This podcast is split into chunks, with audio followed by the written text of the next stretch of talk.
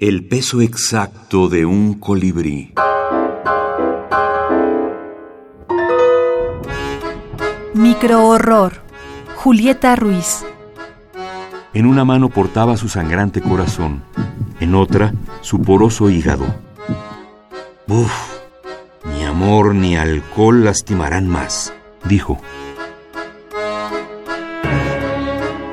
Me entregué a él pedazo a pedazo. Primero fue el cerebro, después el corazón. Hoy vivo en Formol adornando su sala.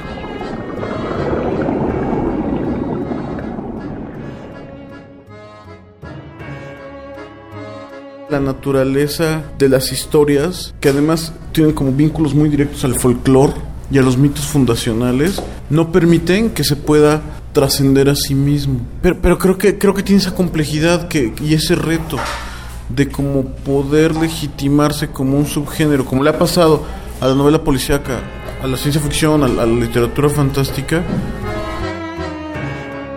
Bernardo Fernández Beff, escritor y dibujante.